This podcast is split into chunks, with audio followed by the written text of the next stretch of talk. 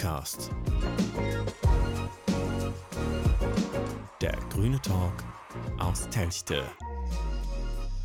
Hallo und herzlich willkommen zum allerneuesten Pöxcast. Ähm, ja, wie immer heißt es Marian und Joost natürlich und äh, wie so oft auch heißt es, äh, wir haben einen Gast dabei. Ähm, hi erstmal an Marian. Hi Joost, schön, dass wir wieder zusammen den Paxcast aufnehmen. Heute haben wir uns zum äh, Thema gemacht, den Krieg in der Ukraine.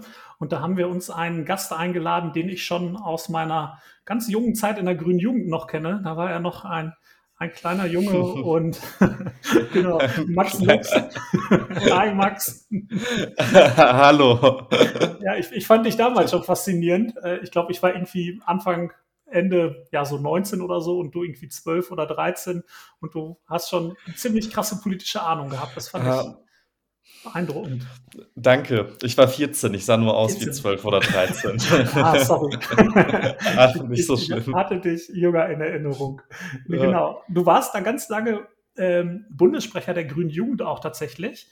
Ähm, und ähm, bist mittlerweile in Bochum unterwegs und warst auch Direktkandidat bei der Bundestagswahl in Bochum. Bist jetzt nicht mehr 14, sondern 25. Wir sind alle älter geworden.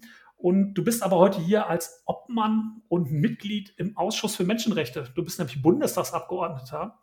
Und ähm, in dieser Eigenschaft wollen wir heute gerne mit dir über den Krieg in der Ukraine sprechen. Aber was ist denn eigentlich ein Obmann? Ähm, das habe ich noch nicht so ganz verstanden. Mhm. Guten Abend erstmal. Ja, jede Fraktion hat ähm, in einem Ausschuss einen Obmann oder eine Obfrau, also eine Obperson, die eben mit den Obpersonen der anderen Fraktionen ein bisschen die Ausschussarbeit koordiniert. Also welche Punkte kommen auf die Tagesordnung, wen bestellen wir aus der Regierung ein zur Befragung oder äh, was sind die Themenschwerpunkte, die wir in den nächsten Monaten setzen. Das ist gerade im Menschenrechtsausschuss ähm, relativ viel, weil wir ein Ausschuss sind, der auch durch die Erzeugung von politischer Sichtbarkeit arbeitet. Das heißt, wir machen viele gemeinsame Erklärungen, zum Beispiel jetzt erst kürzlich zu den Olympischen Spielen in China und zur Menschenrechtslage dort. Und das muss dann alles koordiniert werden und das machen die Obleute. Und ich finde es eine total schöne Aufgabe, weil man da wirklich, auch wenn man neu im Bundestag ist, echt ähm, sich in die äh, Geschäftsordnungen äh, des gesamten Parlaments einarbeiten muss. Und äh, von Geschäftsordnung und Satzung bin ich auch ein sehr großer Fan seit meiner Zeit in der Grünen Jugend vor vielen Jahren. Und ähm, deswegen bereitet mir das auch viel Spaß, aber es ist natürlich auch sehr hart jetzt gerade in dieser Zeit, wo wir vor allem ein Thema haben und gar nicht so viel darüber debattieren müssen, was die Themen werden, nämlich den Krieg in der Ukraine und ähm, die damit einhergehende katastrophale humanitäre Situation. Ähm, ja, wo, wo wir direkt schon mit der, mit der Tür voll ins Haus reinpoltern. Wie hast du persönlich den 24. Februar? Ich, ich glaube, das ist so ein, so ein Tag, der jedem in Erinnerung bleiben wird, wie der 11. September damals oder ähnliches. Wie hast du den wahrgenommen? Ich habe das erstmal gar nicht geglaubt.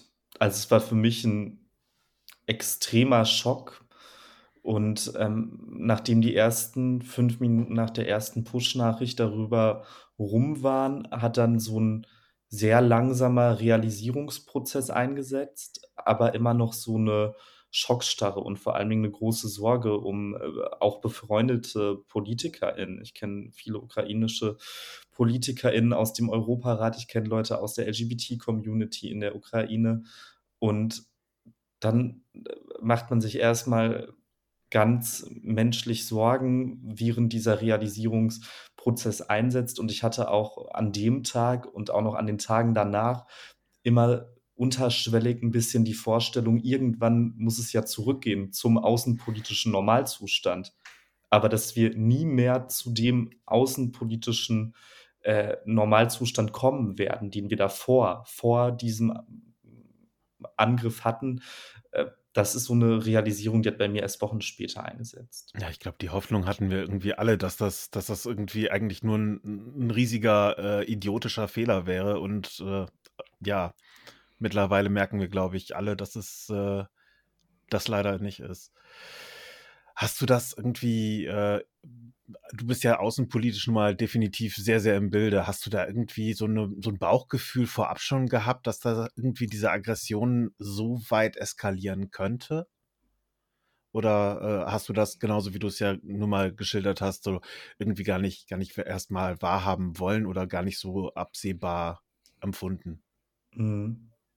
Also diese Aggression hat sich ja schon seit Monaten angedeutet auf verschiedenen Ebenen. Einmal auf der militärischen Ebene, aber ja auch auf der zivilgesellschaftlichen Ebene. Und dass das zeitgleich war, hat mir große Sorgen bereitet. Dass ähm, zeitgleich die Truppen verstärkt wurden an den Grenzen und Organisationen wie Memorial und Freie Presse in Russland verboten wurden, hat mir große Bauchschmerzen gemacht. Und ich habe mich auch ein bisschen gefragt, warum einige politische Akteure auch noch im Januar oder Februar politisch Business as usual gemacht haben. Und dafür ein Beispiel. Wir haben im Januar noch im Europarat, also dem Gremium, was für die Überwachung der Menschenrechte zuständig ist, mit seinem Europäischen Gerichtshof für Menschenrechte, hatten wir 2000, wurden 2014 die ähm, ParlamentarierInnen aus Russland, die Delegierten aus der Duma, ausgeschlossen. Und die wurden noch im Januar diesen Jahres mit einer Mehrheit dort gegen die Stimmen der Grünen, aber zum Beispiel mit Stimmen der Sozialdemokraten zurückgeholt. Und ich habe mich gefragt, wie man politisch noch im Januar so eine fahrlässige und tiefgreifende Entscheidung fällen kann. Aber dass es so weit kommt, habe ich ehrlich gesagt nicht für nötig gehalten. Ich habe geglaubt, dass Putin den Feind nämlich vor allem im Inland sieht, dass er dafür Kriegsstimmung auch machen muss, dass davon auch große Gefahren für die Ukraine ausgehen, aber dass er so explizit in der Ukraine den Feind sieht für seine nationalistischen Vorstellungen und Wahnvorstellungen, das habe ich so erst für möglich gehalten, als er die sogenannten Volksrepubliken an der Grenze zu Russland im Osten, also Donetsk und Luhansk, ähm, anerkannt hat. Und ähm, dann kam es zu diesem fürchterlichen Angriffskrieg. Was ist denn hier anders? Du sprachst ja gerade 2014 an, als äh, bei der Annexion der Krim. Ähm, da gab es ja auch mehr oder weniger schon einen, ich, ich nenne es jetzt mal ganz technisch, einen Landgewinn mittelfristig. Also da waren mhm. äh, anonyme Truppen, aber jedem war irgendwie klar, ähm, das sind russische äh, Truppen. Was war da anders? Mhm. Naja, man muss sich auch vor Augen halten, wie tiefgreifend das mit der Krim war. Die Krim ist ja Bestandteil des Staatsgebietes der Ukraine. Die Ukraine hat, als sie aus der Sowjetunion hervorgegangen ist, ähm, auch Atomwaffen aus den Sowjetzeiten behalten. Und die hat sie abgegeben im Rahmen des Budapester Memorandums und an Russland abgegeben und dafür wurde ihr von Russland in den 90er Jahren die absolute territoriale Integrität sichergestellt. Das heißt, die Annexion der Krim stellte schon einen fundamentalen Bruch mit diesem völkerrechtlich so unfassbar wichtigen Abkommen und eigentlich auch so einem sehr wichtigen Abkommen mit Hinblick auf alles, was wir über nukleare Abrüstung dachten, da. Ähm, und ähm, deshalb fragt man sich natürlich heute, ob zu lasch reagiert wurde auf diese Annexion der Krim. Und ich habe mir jetzt noch vor kurzer Zeit viele Reden von Marie-Louise Beck angehört, die äh, genau zu der Zeit Osteuropapolitikerin der Grünen war, die eigentlich diese Entwicklung schon so schlimm eingeordnet hat. Man muss aber auch berücksichtigen, dass, glaube ich, eine Sache sehr anders ist mit Blick auf die Krim und mit Blick auf diesen absoluten Angriffskrieg gerade. Die Annexion der Krim wurde damals in Russland öffentlich in keiner Weise verheimlicht. Sie wurde eher noch für Propagandazwecke ganz aktiv genutzt und hat einen sehr, sehr großen Rückhalt aus der Bevölkerung bekommen. So, weil ähm, viele Menschen in Russland die Krim auch zu ihrem Staatsgebiet innerlich zählen und war deshalb auch ein integraler Bestandteil von Putins nationalistischer Erzählung in den letzten Jahren, für die er Zuspruch aus der Bevölkerung bekommen hat. Beim Staatsgebiet der Ukraine sieht es aber anders aus. Da haben, glaube ich, auch viele Menschen in Russland nicht das Gefühl, dass es sich um Russland handelt oder um ein größeres Russland, sondern da erkennen viele Menschen an, dass das ein anderer Staat ist, der ein brüderlicher Staat ist und mit dem sie in Frieden zusammenleben wollen. Deswegen erzeugt dieser Angriffskrieg auf die Ukraine jetzt insgesamt auch Widerspruch. Wie schätzt du da diesen Widerspruch in, in Russland ein? Also gibt es da eine, eine nennenswerte Opposition? Eine nennenswerte Opposition gibt es nicht im Parlament. Es gab ja, als zum Beispiel das neue medieneinschränkende Gesetz in der Staatsduma beschlossen wurde, ähm, eine Enthaltung von und den Rest als Ja-Stimmen. Das heißt, man kann da auch wirklich von einem Blockparlament sprechen. Mit Blick auf die Gesellschaft gibt es natürlich oppositionelle Strukturen, aber es gibt ja Nawalny, der sich regelmäßig äußert, von dem man auch politisch inhaltlich an einigen Stellen halten kann, was man will, aber er hat schon ja ein grundsätzlich starkes Bekenntnis zu Demokratie und zu Rechtsstaatlichkeit. Und es gibt große zivilgesellschaftliche Bewegungen, wie zum Beispiel Memorial, eine der ältesten Menschenrechtsorganisationen dort, die sehr engagiert waren und wo Strukturen geschaffen wurden, die auch Putin nicht kaputt machen kann. Gerade bei jüngeren Menschen gibt es, glaube ich, immer noch einen starken Informationsdrang und auch die ähm, die, den Mut, sich Informationen aus dem Westen zu holen. Und das erzeugt natürlich Schlagkraft. Aber mein Gefühl ist, mit Blick auf Russland, dass ähm, ein so unfreier Staat auch keine stark funktionierende Opposition oder Oppositionsbewegung hervorbringen kann und dass man auch nicht davon ausgehen kann, dass die Mehrheit äh, der Bevölkerung äh, diesen Krieg und Putins Vorgehen durchschaut und dem feindlich gegenübersteht was ich so ähm, be befremdlich fand irgendwie an diesem oder an dem, dem Krieg, wie er dann auch losging, war die Situation beispielsweise in den sozialen Medien. Also wenn man auf TikTok beispielsweise unterwegs war, im osteuropäischen Bereich äh, und Russland sehr weit verbreitet tatsächlich ja, ähm, hat man Videos aus Russland gesehen, man hat aber auch Videos aus der Ukraine gesehen und da waren überwiegend junge Menschen, die dafür gekämpft haben oder demonstriert haben, dass es Frieden gibt. Und das hat mich so nachhaltig eigentlich entsetzt. Da ist ein Krieg von einer ähm, von jemandem, der über 70 ist, ähm, entfesselt worden mit seinen Generälen, die auch alle jenseits der 60 sind, so wenn man zumindest sich die Bilder im, im Fernsehen anguckt. Und der wird jetzt da Menschen aufoktroyiert. Und das, das fand ich so, so komisch, so befremdlich. Und das hat mich traurig gemacht zu sehen, dass da Menschen sind, die wahrscheinlich, mit denen würde man Bier trinken gehen, wenn man die äh, unter friedlichen Situationen treffen würde. Und die ähm, müssen jetzt plötzlich offiziell, weil sonst gibt es Ärger von, von, von der Regierung, vom Staat, von Putin, gegeneinander sein. Also fand ich irgendwie ganz befremdlich. Mhm.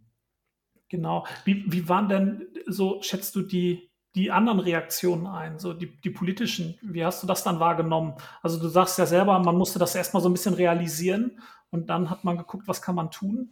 Wie schätzt du das ein, was da getan wurde von der Ampelkoalition weltweit in Europa? Mein Eindruck ist schon, dass ziemlich schnell und geschlossen vorgegangen wurde im Hinblick auf alle politischen Maßnahmen, die möglich sind.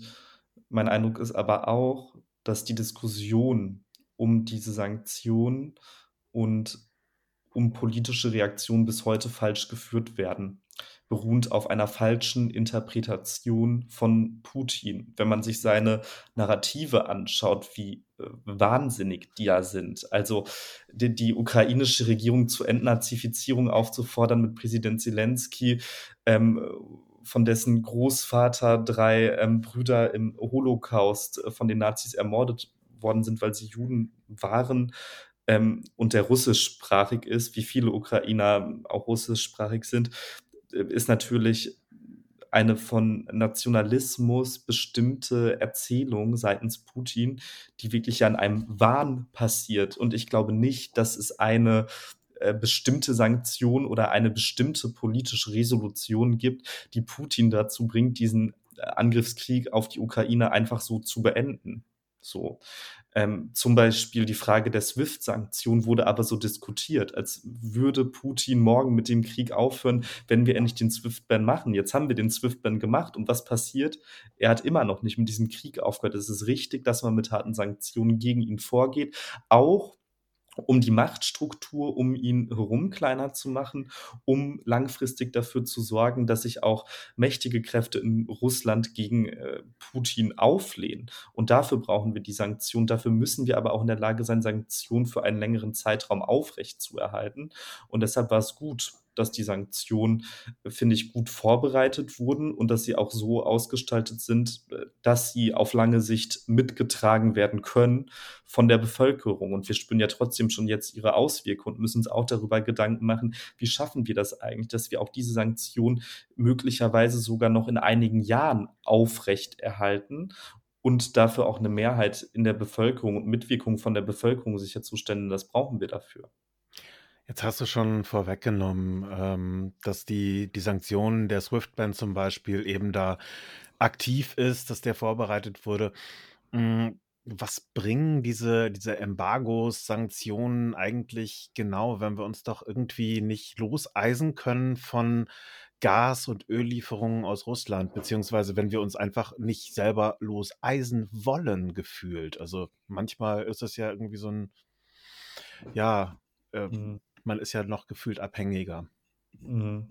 Äh, naja, loseisen wollen sich ja alle von Kohle, Öl und Gas aus Russland. Wir haben ähm, Kohle äh, inzwischen halbiert. Öl ist von 35 auf 25 Prozent gesunken.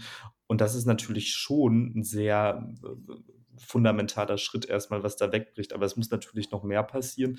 Und wir müssen langfristig unabhängig werden von russischem von russischen fossilen Energieträgern, übrigens auch von anderen Importen, zum Beispiel auch von Uran. Ja, es ist ja jetzt auch eine gewisse Absurdität, dass einige eine Atomdebatte äh, de deshalb aufmachen, ohne darüber nachzudenken, woher wir dann eigentlich unser Uran importieren, was wir nun mal für den Betrieb da brauchen. Und ähm, da ist es, glaube ich, gut, wenn wir alles dann setzen, schnell abhängig zu werden. Und es ist natürlich einfach ein beklemmendes Gefühl und es macht einen massiv traurig, dass das nicht über Nacht möglich ist. So, das beschämt mich auch als deutschen Politiker extrem, weil mit jedem ähm, Kubikmeter Gas, was wir aus Russland importieren, finanzieren wir diesen Krieg von Putin in der Ukraine mit. Und da sehen wir auch die politischen Verwerfungen der letzten Jahrzehnte, wie sie nun in dieser Situation münden. Und das macht einen wirklich traurig. Wir haben die Situation, dass der Ausbau der erneuerbaren Energien so gegängelt worden ist, dass wir kaum eine Möglichkeit haben, davon unabhängig zu werden. Und wir haben auch in den letzten Jahren diese Frage der Energieunabhängigkeit ja völlig falsch diskutiert. Die Frage, die mir auf Podiumsdiskussionen begegnet ist, war immer, naja, wie willst du denn ohne Kohle, Öl und Gas sichere Energieversorgung herstellen in Deutschland. Ich wurde bei einer außenpolitischen Diskussion im Wahlkampf äh, dafür ausgelacht, als ich der Einzige war, der äh, den, den Stopp von Nord Stream 2 gefordert hat mit Blick auf diese Situation in Russland.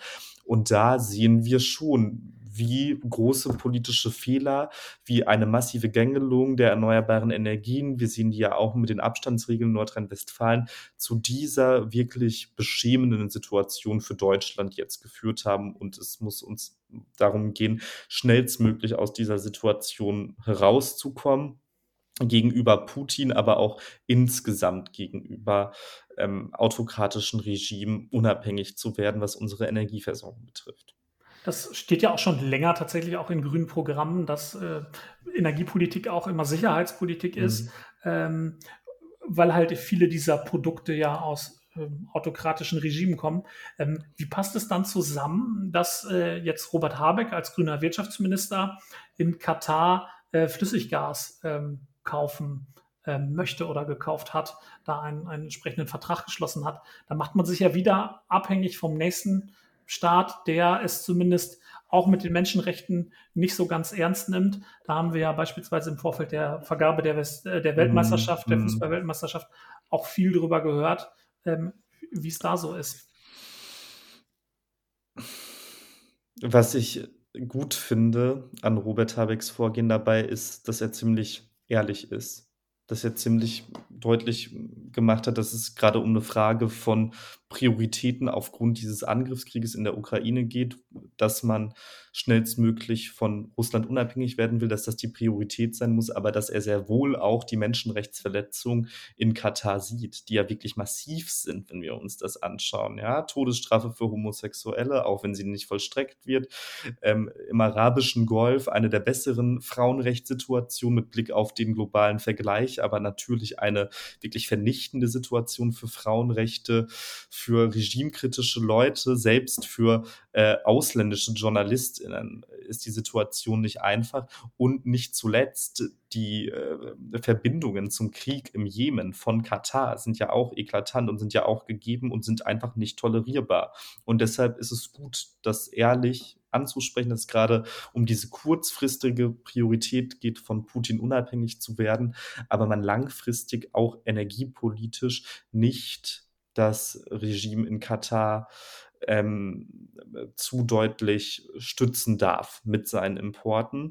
Und das bedeutet eben, dass wir uns nicht nur von einem ähm, Land nun abhängig machen dürfen in unseren Energien. Katar muss ein Land werden, aus dem wir jetzt mehr importieren, aber es darf nicht das einzige sein, aus dem wir mehr importieren. Es darf keine einseitigen Abhängigkeiten mehr geben in unserer Energiepolitik.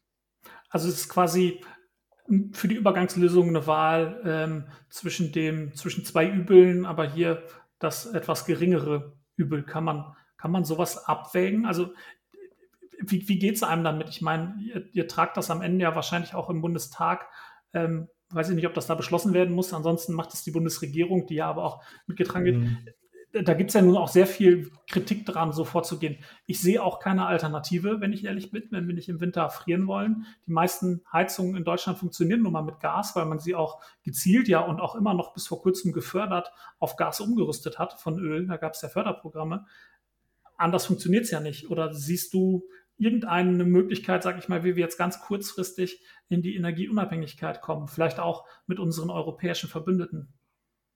Andere Wege sieht man eben nicht. Wir wissen ja auch, wir haben viele fossile Energien, auch ähm, gerade in Skandinavien, aber auch nicht genug, um damit unseren Bedarf zu decken.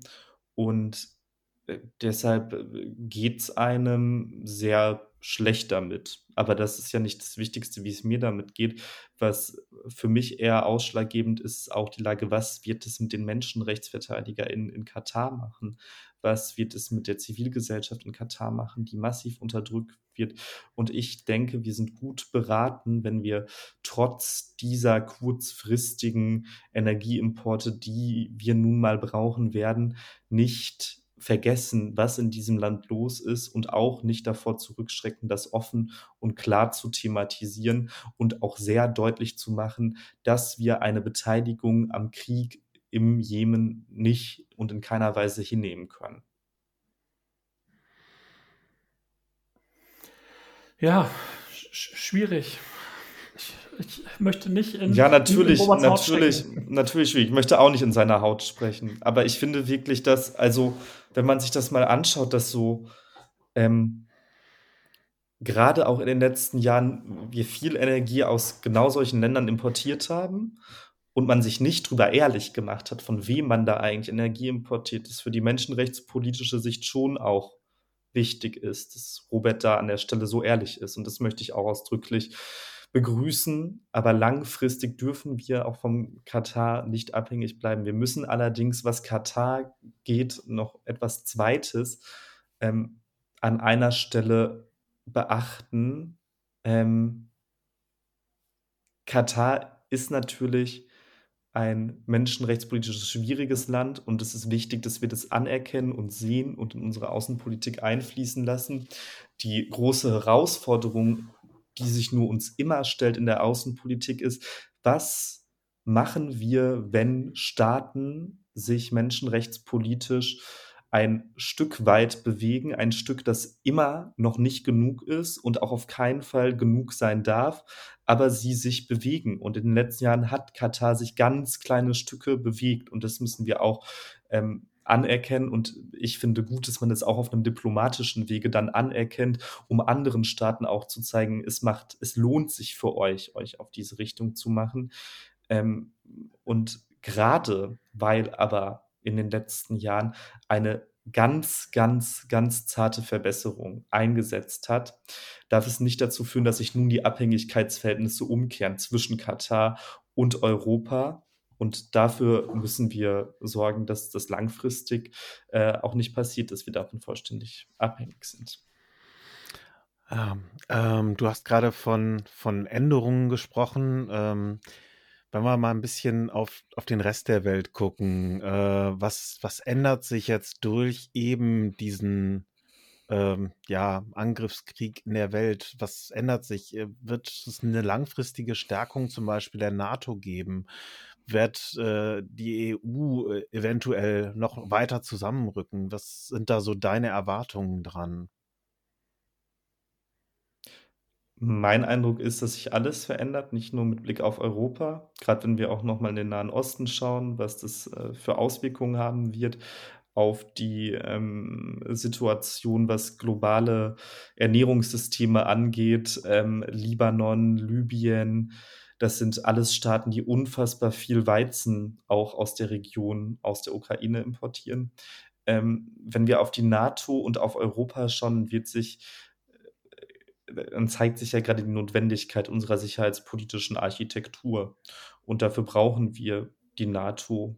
Und das ist gut, dass wir sie haben. Und wahrscheinlich wird sich, ihre Rolle muss sich natürlich auch jetzt dem anpassen und verändern. Ähm, die Rolle der Europäischen Union wird sich, glaube ich, insoweit verändern, dass einmal der, der Sicherheitspolitik natürlich jetzt eine stärkere Aufgabe zukommt. Andererseits auch so, und das ist meine leicht positive Hoffnung in dieser dunklen Zeit, dass jetzt gerade alle europäischen Partner anerkennen, dass Solidarität bei der Verteilung von Geflüchteten eine gute Möglichkeit ist, ähm, um zusammenzuhalten, gemeinsam. Denn es waren ja gerade Länder, auch wie Polen, die in den letzten Jahren das massiv blockiert haben dass wir eine gute europäische Lösung für zum Beispiel die Lage auf den griechischen Inseln finden können. Und da setzt, glaube ich, gerade ein langsamer Erkenntnisgewinn ein, wenn ich in den Regierungen in der europäischen Zivilgesellschaft, die sehr, sehr viel Solidarität und Mut beweist.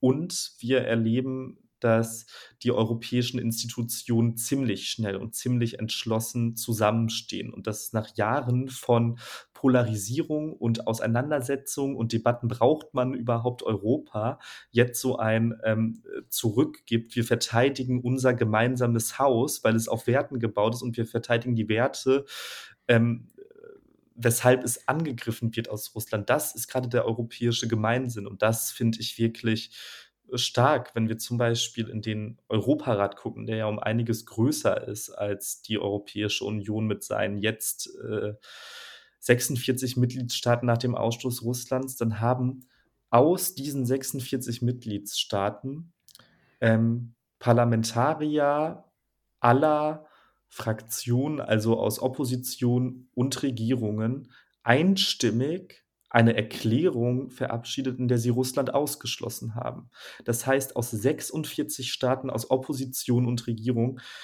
Und das ist schon etwas, was, glaube ich, ein historisches Zusammenstehen ist. Und dass dieses Zusammenstehen zurückkommt, das kann auch unsere Stärke sein. Und ich glaube auch gerade eine politische und menschenrechtsbasierte Stärke sollten wir nicht unterschätzen. Okay, das kann ja die, die, ein positiver ähm, Aspekt äh, tatsächlich auch sein. Du sprachst davon, dass wir auch unsere Werte verteidigen äh, oder man gesehen hat, dass wir das Haus unserer Werte ähm, verteidigen müssen. Und wenn wir über Verteidigung reden, sprechen wir natürlich auch ähm, in, in, letzter Konsequenz oft über das Militär und die Bundeswehr.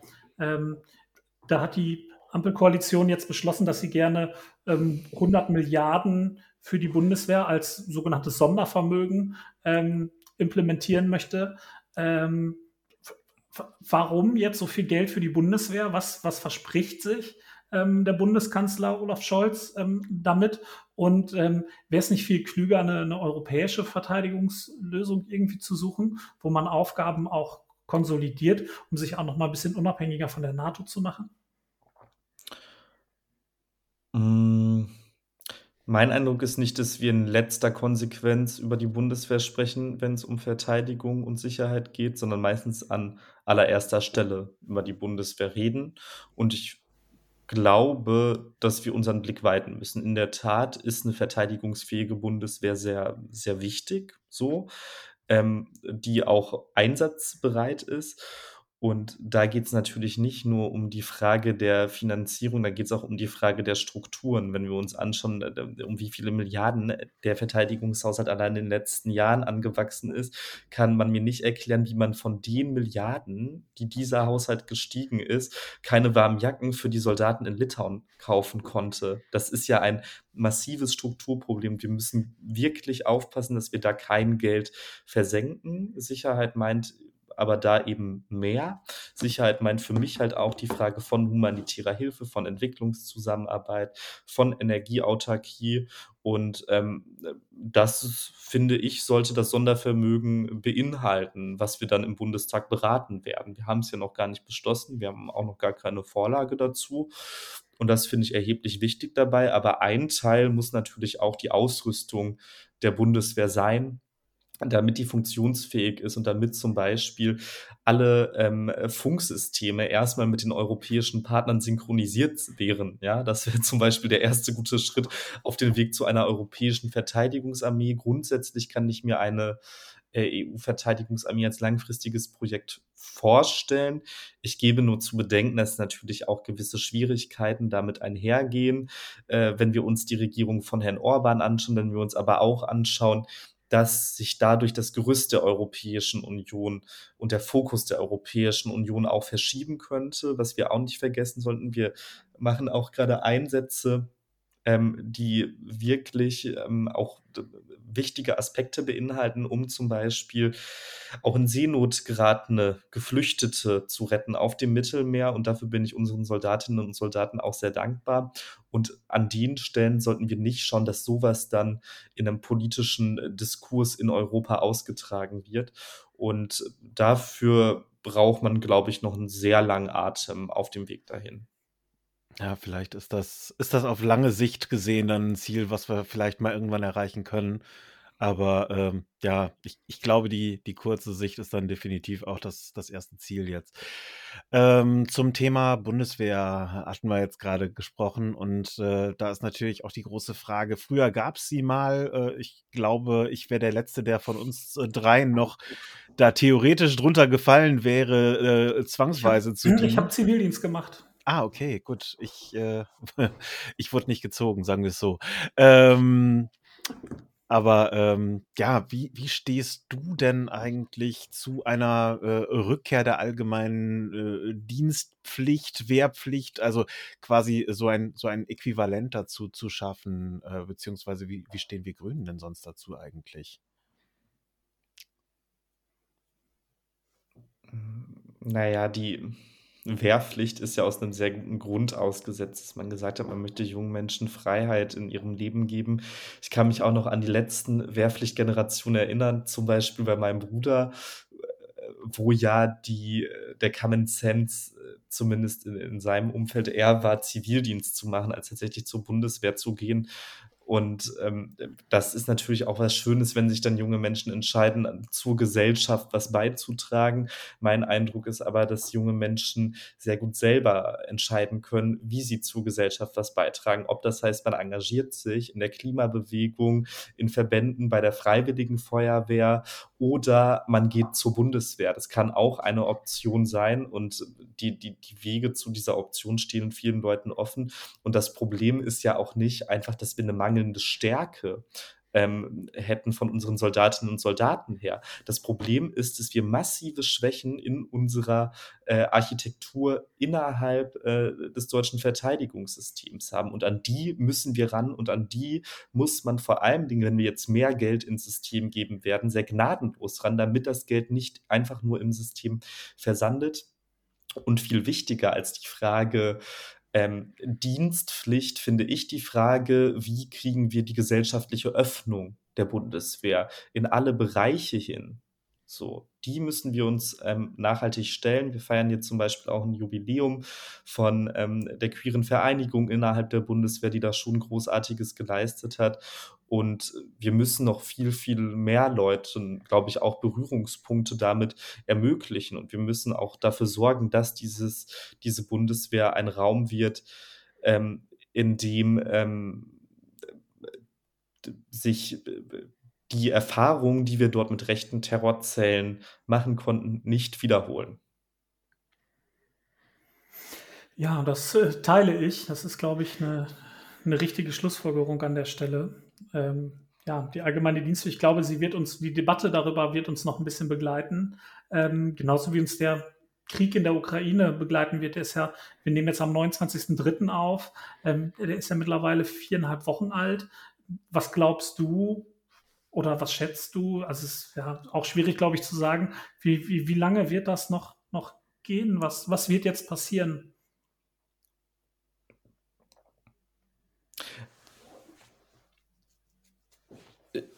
Ich glaube, dass das gerade keine gute Zeit für Spekulation ist, was passieren wird. Was aber spannende Entwicklungen sind, die sich abzeichnen, sind ja zwei. Einmal die Stärke der Ukraine, die in einer ähm, fast schon unvorhersehbaren ja, Geschlossenheit zusammenhält, ob das russischsprachige oder ukrainischsprachige Ukrainerinnen und Ukrainer sind. Der, der Eindruck, der sich bei mir verfestigt, ist, dass alle zusammenhalten und ähm, wirklich diese materielle Überlegenheit Russlands an der Stelle auch ein Stück weit zurückhalten können. Und vor diesem Hintergrund kann ich mir auch vorstellen, dass der Kreml seine Strategie ändert. Wir haben ja jetzt heute erste Meldungen auf unseren Push-Benachrichtigungen und äh, den Nachrichten bekommen, dass Russland nun überlegt, die Angriffe um Kiew herum ein Stück weit einzuschränken, möglicherweise als Ergebnis von Verhandlungen. Das heißt, aufgrund dieser Stärke der Ukraine könnte sich abzeichnen, dass Russland sich zurückgeht. Da muss man allerdings sehr, sehr vorsichtig sein, weil das natürlich auch Bestandteil von deren Strategie ähm, sein kann. Es kann passieren, dass uns dieser Krieg noch Monate und seine Fortsetzung in gewissen Regionen vielleicht sogar noch Jahre beschäftigen werden. Und das lässt uns natürlich in eine düstere Zeit blicken und umso mehr hoffen, dass diese Vermittlungen, die jetzt gerade stattfinden, insbesondere in der Türkei, möglicherweise doch zu jedenfalls kleinen Erfolgen führen und vor allen Dingen auch verlässlichen Erfolgen. Denn was die Frage der Verlässlichkeit angeht, hat Russland alles dafür getan, dass das, was völkerrechtlich seit den 90er Jahren geschaffen wurde, jetzt nicht mehr das Papier wert ist, auf dem es einmal stand. Und das ist die große Herausforderung bei diesen Verhandlungen auch. Ja, ich glaube, wir hätten uns alle ein, ein schöneres Thema gedacht, um mit dir irgendwie mal zu sprechen, uns äh, zusammenzusetzen und eine Folge aufzunehmen. Und dass es jetzt ausgerechnet so ein Scheißthema, um es auf Deutsch zu sagen, sein muss, ist natürlich vielleicht nicht unbedingt die schönste Sache. Dennoch auf jeden Fall ganz, ganz herzlichen Dank, dass du dir die Zeit genommen hast, um mit uns darüber zu quatschen. Und äh, ja, war jetzt nicht unbedingt das schönste Thema, aber ähm, vielen, vielen herzlichen Dank. Vielen Dank, dass du da warst. Und ähm, vielen Dank. Ja. Die, die nächste äh, Pöxcast-Folge wird dann zum Themenschwerpunkt die Landtagswahl haben. Tatsächlich, auch wenn das jetzt an dieser Stelle vielleicht ein harter Bruch in, in den Themen ist. Da wollen wir mit unserer Direktkandidatin Hedwig Thaner darüber sprechen, was sie für den Kreis Warndorf oder für den Nordkreis Warndorf ähm, gerne umsetzen möchte. Ähm, ja, auch da sicherlich Auswirkungen wie die Unterbringung der ähm, aus, aus der Ukraine jetzt vom Krieg vertriebenen Menschen hier auch gelingen kann. In Telchte gibt es ja eine Turnhalle, die bisher auf ist und wir werden hier noch eine größere Erstunterbringung für die Bezirksregierung schaffen mit 500 und 200 Leuten. Das sind bei 20.000 Einwohnern in Techte natürlich auch große äh, Zahlen an Menschen, die wir dann hier unterbringen werden. Da werden wir vielleicht auch noch mal kurz drüber reden. Max, dir ganz vielen Dank und viel Kraft für die, für die, nächsten Wochen, die ja für dich auch sicherlich anstrengend bleiben werden. Wir drücken euch allen die Daumen, dass es am Ende vielleicht noch irgendwie eine Lösung gibt, mit der es dann wieder vernünftig wird. Und es ist so üblich, dass wir die letzten Worte unserem Gast überlassen. Von daher vielen Dank an dich und the stage is yours. Dankeschön für das interessante Gespräch und fürs Kraftwünschen. Ich bin ehrlich gesagt vor allen Dingen in Gedanken bei den Menschen, die gerade auch draußen und in der Zivilgesellschaft bei uns unfassbar viel Kraft aufbringen und mit Sicherheit auch bei euch in Telgte, ob das im Stadtrat ist und Leute, die da koordinieren oder ob das die Ehrenamtlichen sind, die Unterbringung organisieren. Das ist, glaube ich, auch gerade das Rückhalt, das formt gerade auch den Rückhalt, mit dem Leute wie ich auf politischer Ebene diese Solidarität mit der Ukraine durchsetzen können.